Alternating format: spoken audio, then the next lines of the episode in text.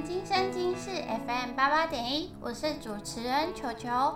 不知道大家有没有看到最近中正之声今生今世的粉砖呢？最近主持人甄选开始开跑喽，大家有没有看到宣传影片呢？里面有球球呢，我觉得很好玩，希望大家也可以对于电台主持人多多尝试哦。来到学生意见的部分吧。最近中正靠背板不知道为什么，好像有一点点被停止的状况耶。应该很多人的生活都变得很无聊吧？毕竟少了很多娱乐呢。今天球球想要讲一些最近学生会的作为，毕竟很多人都不知道学生会到底在干嘛。学生会学生权益部呢，最近有劳权调查、宿舍调查。宿舍调查的表单呢，目前就有针对宿舍房间内部来进行调查，像是你觉得厕所怎么样，浴室怎么样，还有你觉得你的床位怎么样等问题。而且不是现在有住宿舍的人才可以填写此份表单，有住过宿舍的人也都可以填此份表单哦。所以希望大家可以踊跃填写，学生权利部呢，可以多多帮学生争取权利，让宿舍变得更好。不只是为了我们的学弟妹，也是为了未来有可能会住到宿舍的你们。但我个人呢，觉得表单部分呢，其实还可以更着重在公共空间的部分，因为像球球之前有参加过台湾学生联合会的活动。其中我们小组呢，就是讲到了宿舍公共空间，因为像是以中正大学的宿舍来说好了，我们的公共空间也就是交谊厅。那交谊厅就球球之前住宿舍的经验的认知是，主要都还是拿来放杂物啊，或者是也没有特别的整理，大家其实不会特地到那个空间去，并不是名副其实的交谊厅。不太会有人真的把它用来做交易的用途。如果今天交易厅可以有沙发，或者是提供桌游，好了，这样的话，说不定就真的可以让大家真的有交易之时。我觉得这样会更好。那同时呢，大家最关注的宿舍网络，我们之后也会有影片，影片内容呢，大概会是我们进行宿舍的网络实测，还有访问住宿生的一些内容，这样，所以还希望大家可以多多关注学生会这学期的影片哦。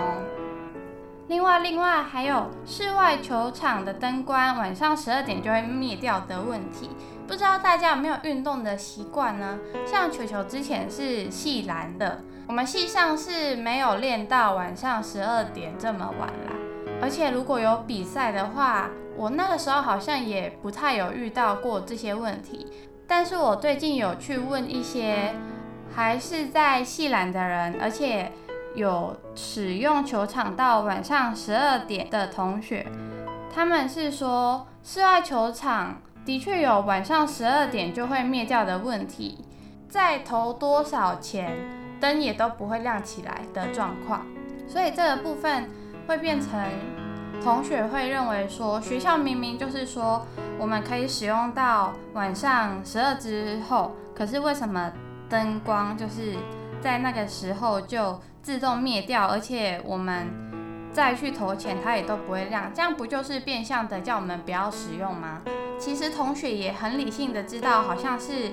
机器的问题，所以他们其实没有怪学校的意思，但是他们希望学校这边可以跟厂商做一些联系，总之就是改善它。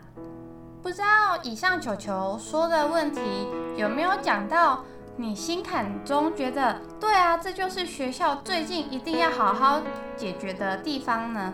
如果有的话，那就太好了；如果没有的话，希望同学们可以多多向学生会反映自己觉得学校有的问题哦。以下是球球的工商时间。哎，你有听说吗？最近四合一选举开始登记参选喽！想要成为学生会正副会长吗？或者是学校议会的议员吗？校务会议代表、系学会正副会长呢？只要你有兴趣，就可以赶快报名哦！中正大学五月十一号到五月十八号晚上十一点五十九分，将你的资料寄至中正大学选举委员会的信箱。我们都会接受你的登记参选，时间有限，要报名要快。还在想什么？这一辈子不就是要当一次学生会会长吗？大家赶快来踊跃登记参选吧！今年的四合一选举就等你来参选哦！不知不觉，学期就来到了三分之二。大家是否已经找到自己的步调了呢？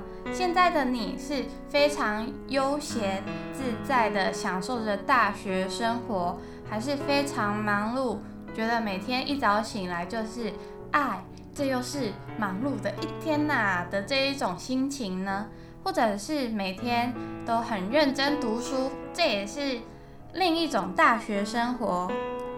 不知道听见广播的你们，过着是哪一种生活呢？就算不是大学生的你们，也应该要试着去寻找自己生活的步调。如果你是社会人士的话，是否在工作跟其他工作之余的活动，还有你想要做的事情取得平衡了呢？走到人生的每一个阶段，都会背负着不同的压力。是否能够好好的去承受这些压力，并且缓缓的向前走呢？像球球最近就过着非常忙碌的生活，前一阵子晚上开会到十二点，隔天又开会到晚上九点，几乎整天都在学校，不是上课就是开会，然后回家。生活其实很单纯，可是真的觉得很累，觉得脑袋要一直动，没有办法停下来。有时候也会不敢睡觉，因为怕自己一个松懈，可能就某件事情没有做到，或者是没有做好。可是我觉得这种痛苦是目前球球自己可以承担的，也很乐意这样子做。虽然有的人会说能者多劳，但球球觉得我自己的部分的话是。我自己想要做这么多的事情，想要过着很充实的生活，所以我觉得我正在过着我喜欢的、我想要的生活。尽管有的时候可能会真的好累好累，累到哭出来的那一种，但我觉得这是我想要的。另外，不知道在大学生活当中的你们，是不是有找到自己的好朋友了呢？在大学中，其实不需要以找到好朋友为宗旨，但我觉得必须要在大学当中去学习社交的部分。毕竟大家都说大学就是一个小社会，如果你在大学当中你都没有办法好好的交际的话，我们出社会的话恐怕就会有些困难。那球球的观察呢，是觉得一个有礼貌的人是绝对不会被讨厌的。像是如果你很常说请、谢谢、对不起，这个说起来好像很简单，但有时候其实是很难的哦。尤其是对不起这三个字，更尤其尤其是在和自己最亲密关系的人之间，好像很多人没有办法说出对不起，就是他可能会浅浅的带过。但我觉得，就算是跟很好很好的好朋友，或者是你的男女朋友、爸爸妈妈、家人这种关系，其实不管是谢谢或是对不起，其实都还是应该要存在的。虽然有的人会说不要这么客气，因为我们是好朋友啊，所以我做这些是应该的，所以你不需要说谢谢。有时候讲话不小心太直，不需要说对不起。我。个人的话是不太认同的，毕竟我觉得一段关系不管多么亲近，谢谢跟对不起都还是需要的，尤其是谢谢，谢谢跟对不起都是需要的。谢谢的话是让对方觉得说，虽然我们之间的关系很亲密，我自己也知道这一点。但是我想要让你知道说，你所做的这件事情对我来说不是理所当然的。台湾社会普遍，男女朋友之间出去都还是由男生付钱，可能是啦，有的男生有大男人主义。或者是，就算不是每餐都他付好了，偶尔可能会有男生请吃饭，或者是 A B 制的时候，A B 制就是这一餐我请，下一餐你请，所以这样的情况当然就会有男生会付到钱的时候啊。那男生付钱的时候，我们不可以因为是 A B 制就觉得啊，白就是应该的啊，这一餐白就应该是你要请。就是还是要男生去付钱的时候，我们说一下啊，谢谢你之类的。就算是很小的，像是去便利商店买一罐水，但是你找钱包可能找比较慢，他比你更先拿出了那一罐水的二十块，那就变成他请你那罐水。就算是这么微小的价值，可是一句谢谢，不好意思，我刚刚没有找到钱包。总之呢，就是不要让对方觉得说，每次你的回馈都让我觉得说，我这个付出对你来说好像只是理所当然而已。这在一段关系上是比较不妥的。那至于对不起的话，但我们最常需要用在的就是吵架的时候。像球球的高中化学老师，他就有说过，如果两个人会吵架的话，一定两个人都有错。后来我觉得这个应该有其中的道理。第一个是一方做错事，另一方不够包容，所以像我如果和我亲密的人，甚至我的家人吵架的时候，我都还是会尽量的先说对不起，像是对不起，我不应该脾气不好，对不起，我不应该不体谅你，就算是对方的错，你也应该要。多为对方设身处地一下，因为没有人想要吵架啊。如果可以不吵架，大家当然都不吵架。谁会想要生活在那种天天吵架的气氛当中？我想是没有的吧。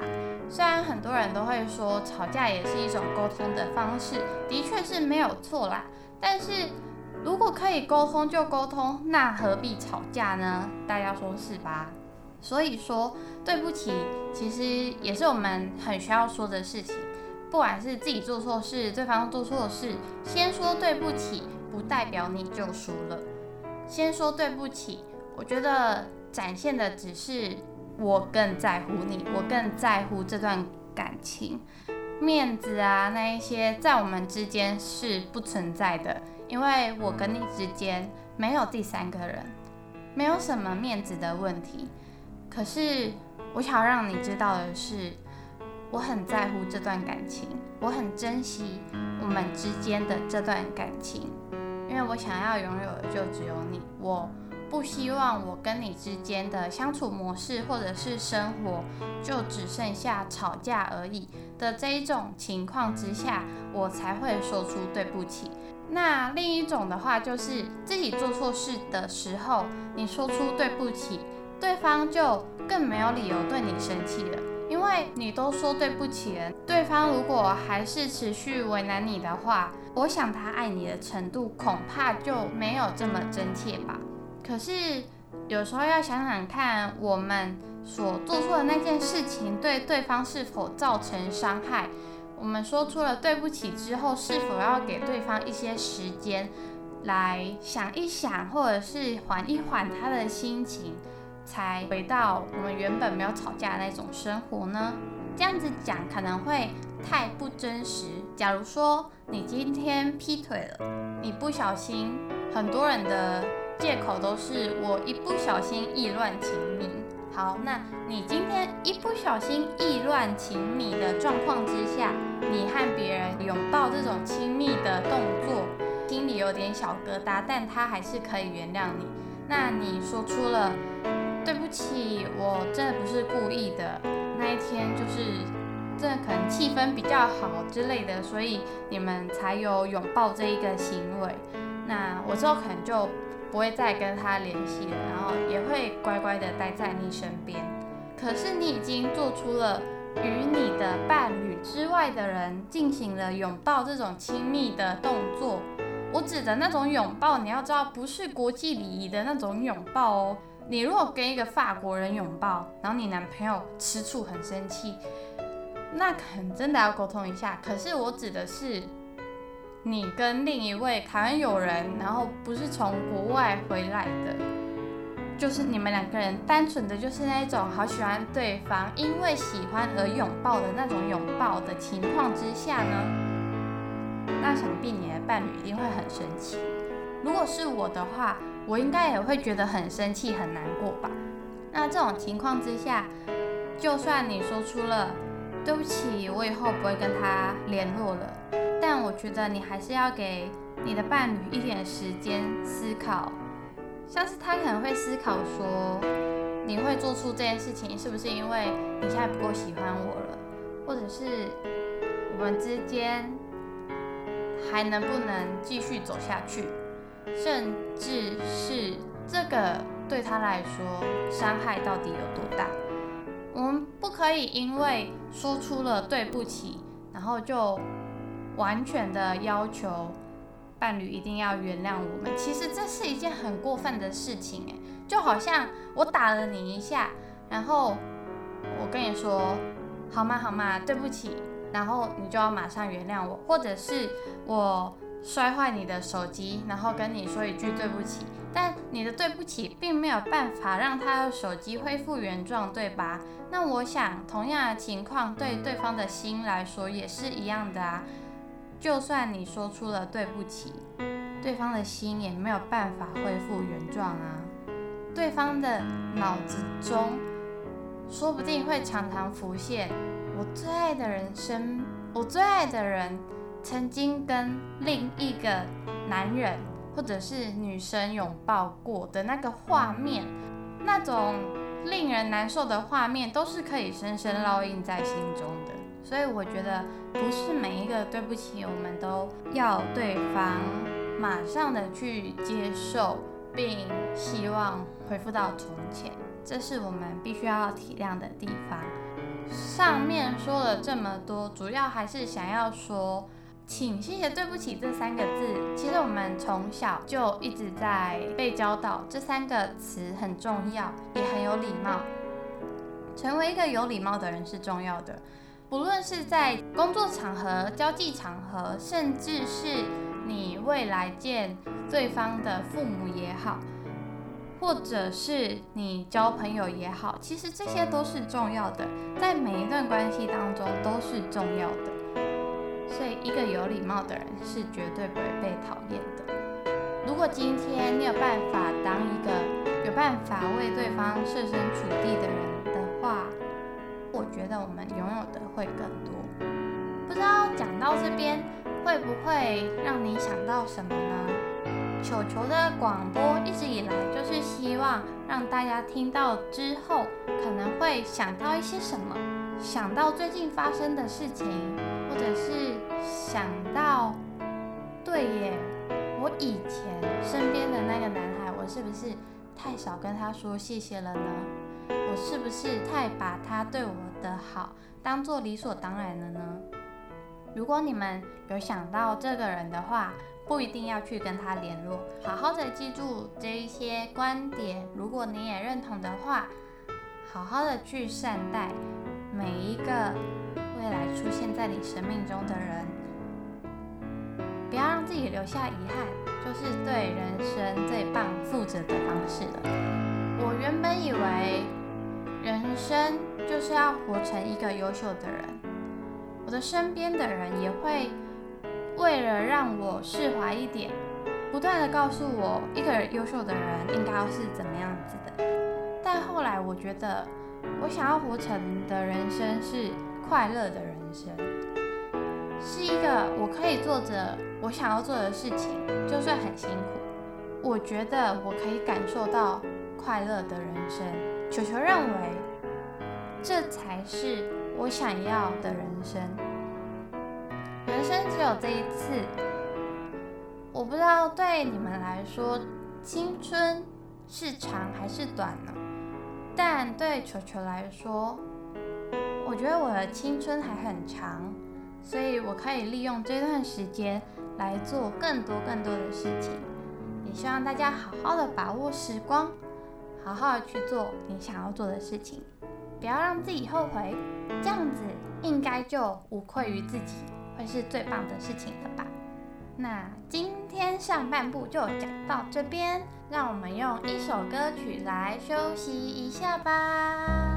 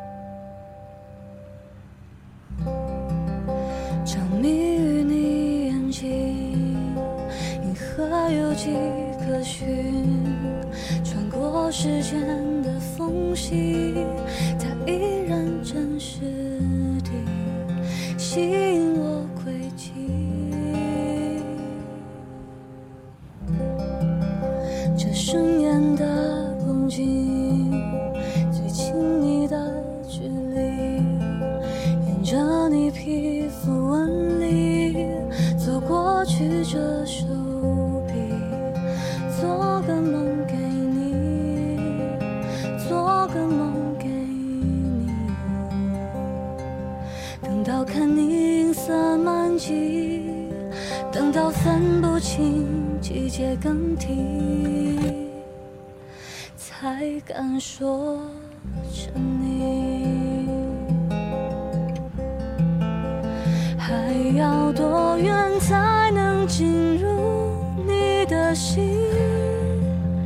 还要多久才能和你接近？咫尺远近却无法靠近的那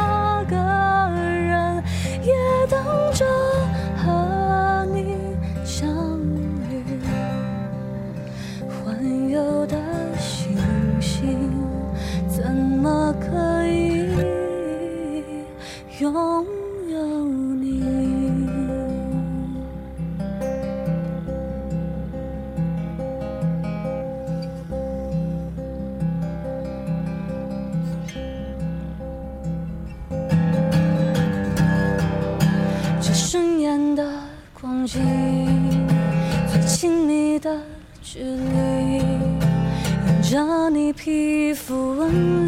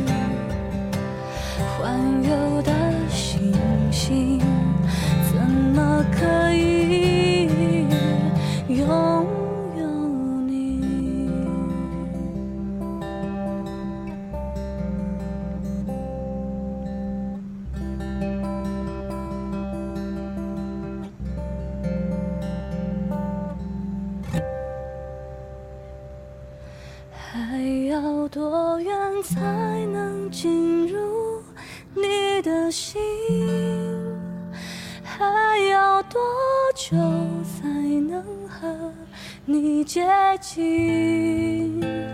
咫尺远近却无法靠近的那个人，要怎么探寻？要多么心？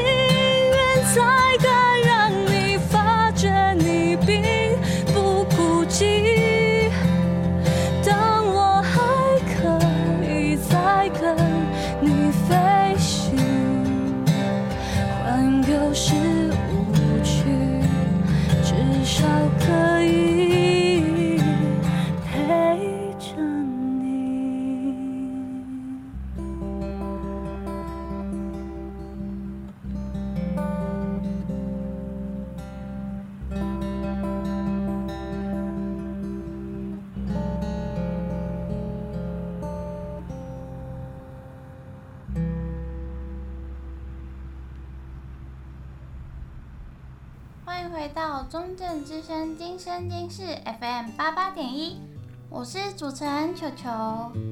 接着呢，就回到忧郁的部分吧。上一集谈到忧郁症身边的人应该做些什么，或者是该用什么心态来应应呢？这集就接着往下讲吧。首先，如果你是忧郁症者的直系尊亲属。像是爸爸妈妈或者是阿公阿妈，请你不要怪罪你自己，因为这一切不是你的错。就算你生命中的那个宝贝是因为童年的阴影而造成心理层面的不愉快而有的忧郁症，责怪你自己是不会对他的病情有任何帮助的，不会因为。你责怪你自己，把责任揽到了你自己身上，他的忧郁症就好了起来，反而只是会让他觉得我好愧疚，我为什么要生病？我是不是真的是你们的负担的这一种想法？反而你要告诉他的是，心情不好很正常。你生病没有关系，但我还是爱你。而且，就算你没有生病，你也可能会心情不好。所以，有时候你心情不好，不一定是你生病或怎么样而影响的。但是，就算你是生病，你也会慢慢的好起来。所以，这不是问题。只要你慢慢的学习怎么面对这些。这才是重要的。还有，你可以告诉他，生病跟糟糕完全扯不上边，不要让他觉得自己很糟糕，因为他们会不断不断的在内心责怪自己，他们会在内心拉扯千百万次。我常常会觉得，忧郁症的人不一定都是怨天尤人的人。有的时候，他们更多更多的时间是花在责怪自己，责怪自己为什么我明明就有事，可是我却没有力气动，我却什么事情都做不了。我有一个忧郁症的朋友，他最近就告诉我说：“你觉得在与忧郁症共处的时候，要怎么兼具课业呢？”因为忧郁症，所以让他常常无法出门，导致他的成绩可能不是那么理想，让他有一点担心。那你从他的字里行间，当然就可以看出，他完全就没有怪罪任何人的意思，他反而是很担忧的是，为什么我自己会变成这样？所以你可以告诉他，生病跟糟糕。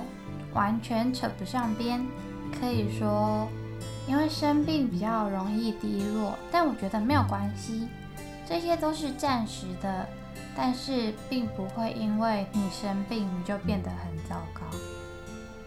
就算你生病，你还是你，你就是那一个我认识的善良又可爱的你啊，就像是如果今天一个。你好喜欢好喜欢的人，他出了车祸，需要接受输血，不小心罹患了艾滋病。你会因为他罹患了艾滋病，你就说他是一个好糟糕、好糟糕的人吗？我想答案应该是不会吧，因为就算有着任何的疾病附加在他这个人身上。可是他这个人的本质其实是没有改变的啊，他的个性、他的性格、他的个人特质，所有所有的都没有改变啊。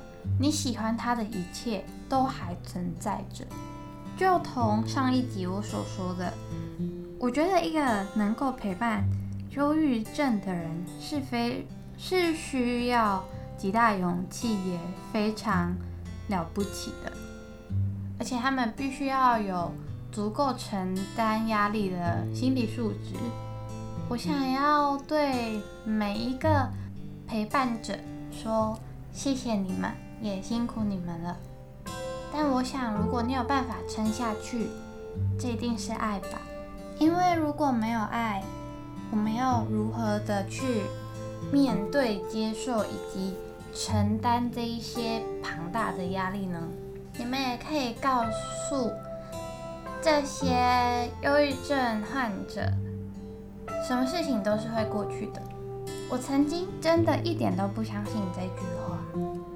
什么事情都是会过去的。其实对忧郁症患者来说是非常难以去理解的一件事情。对他们来说，他们深陷的那一个地狱是永无止境的啊！吃药吃了一年、两年、三年，为什么忧郁症就是没有好起来？我明明都有乖乖吃药啊，为什么我还是会想要自杀？觉得心情好低落，好低落。可是我找不到任何的原因。我和别人似乎有一点点的不一样，但是我不敢告诉任何人。可是时间流水，它不断不断的冲刷。我觉得时间就像是一双手，它一直在你的背后推着你，所以你一定会一直一直的往前。你可以把它想成，忧郁就是路上的一段有雾的路程。那个有雾的路程是你走着走着一定会出来的。总有一天，你一定会走到那个没有雾的地方，你一定会可以看到这世界很美好的那个样子。当你抬头看。天很蓝，或者是那些叶子漂亮的样子，这个世界好美。当你看向远方，那些像在地上的星星闪烁的夜景，这世界真的好美好美。我们能够有幸的拥有双眼，拥有视觉去看向世界的美，可是有的时候内心的忧郁真的会遮蔽掉我们。太多太多的东西了，所以尽管我们拥有那一个可以看见世界的双眼，心情再不好，都不会感受到这个世界的美好。所以，倘若你有办法感受到世界的美好的时候，你就要好好的去珍惜，而且好好的去记得这个世界真的好美好美。因为当你一旦重回那一个忧郁的地狱的时候，那个时候你是想不起来这个世界到底有多美好，身边的人到底有多爱你的。那回到上一集所说的，必要的时候还是希望能够送急诊住院。有的人可能就会提出疑问啊，像是住院真的有用吗？以球球的观点来看精神病房的部分，首先呢。来谈精神病房是一个怎么样的地方？精神病房，它不能说是一个很舒适的地方。它有交谊厅，它有各自的病房，真的就像住院，但是你所拥有的空间就是那么多而已。精神病房最大的帮助就是让你死不了。所以，如果当你一直不断地尝试着自杀，但是其实你并没有真的那么想要去死的时候，可能就还是要住院了。因为唯有住院，才能够确保你的生命安全。如果连你自己都没有办法确认自己不会杀死自己的话，只要你想要，什么事情都做得出来。所以。没有办法把责任归责到你的家人，为什么没有好好的照顾你、看好你上面？反而是我们明明就有更好的求救方式呀。而且去住院不用看成是一件很羞耻的事情，反而要把它想成它是一件在救我的事情。精神病房的管制还蛮严格的，你不知道会待多久。假设你只预估一个月好了，那就表示我们需要带的就是我们的日常用品，对吧？那你可能会用一个行李箱装着。最后，它是不会让你把行李箱带进去的。行李箱还有任何衣服，只要有袋子那种，它都不会让你带进去。还有厚皮书，它会一样一样的去审核，这样东西有没有办法造成危险。还有，假如说你想要在里面看书、休息，或者是偶尔写写字、写写日记，你的笔是没有办法带进去的。那如果你需要笔的时候怎么办呢？就是每间医院会有每间医院的规则。那通常如果你需要笔，就是去跟柜台要。你的家属会在柜台那边。放一笔钱，如果你需要打电话的时候会有公共电话，那就使用电话卡打到没钱为止。如果没钱了，就再买一张。那钱的话就是由家属寄放的那一笔钱去支出，所以自己的身上并不会带有任何的钱、硬币那种零钱都不会有。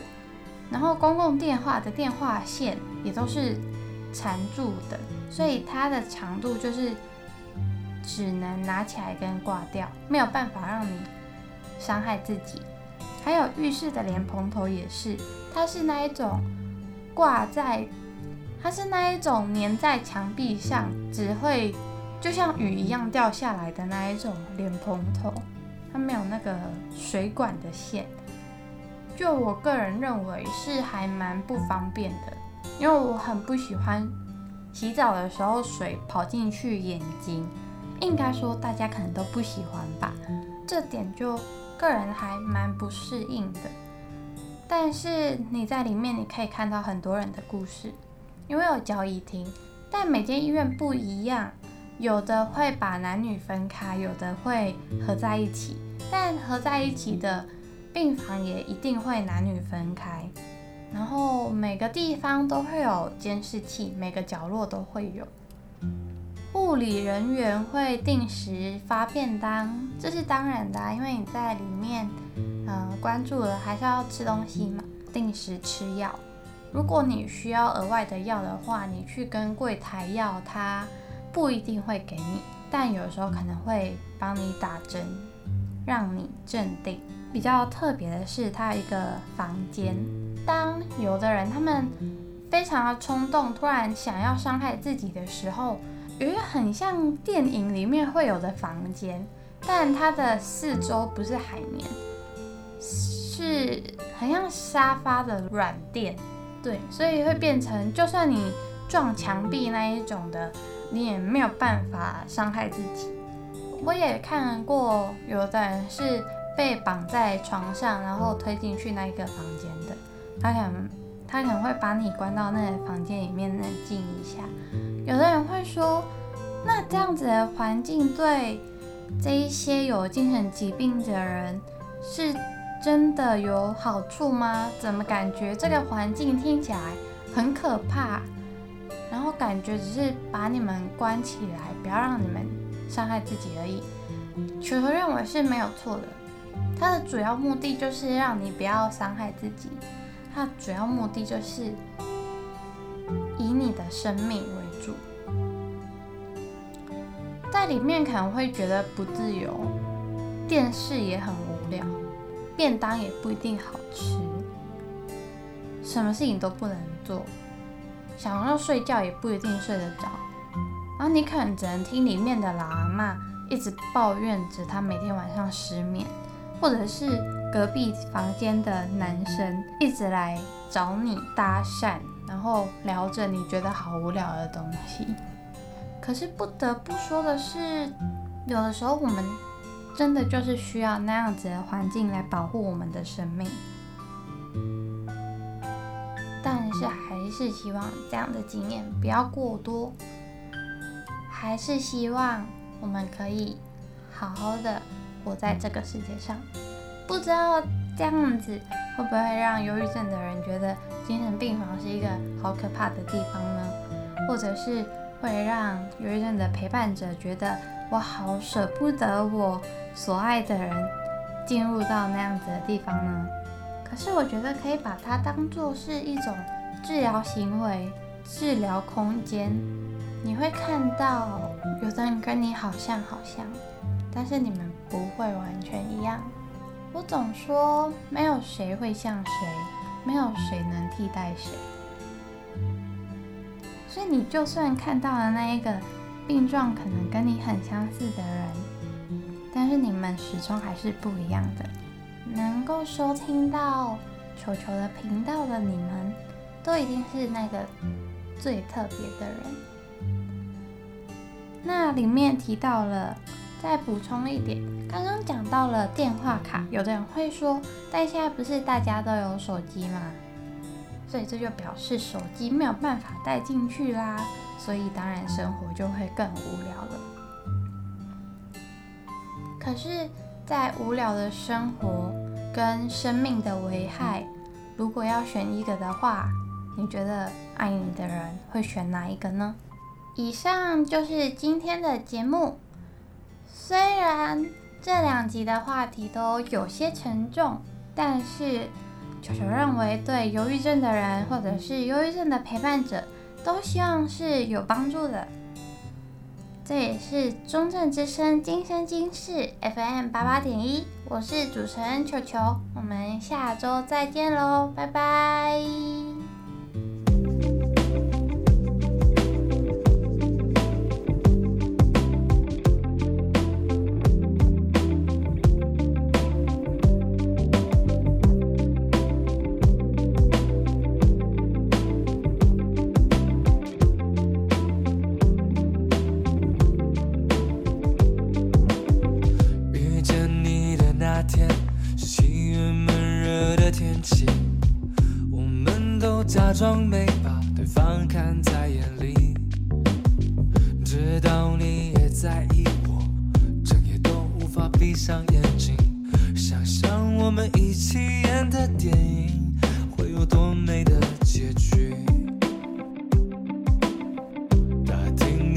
消息，走在你会出现的街景，当时我的好奇让我们在人群中靠近。爱上你是生命中最容易的决定，怎么可能却走到了最难的选择题？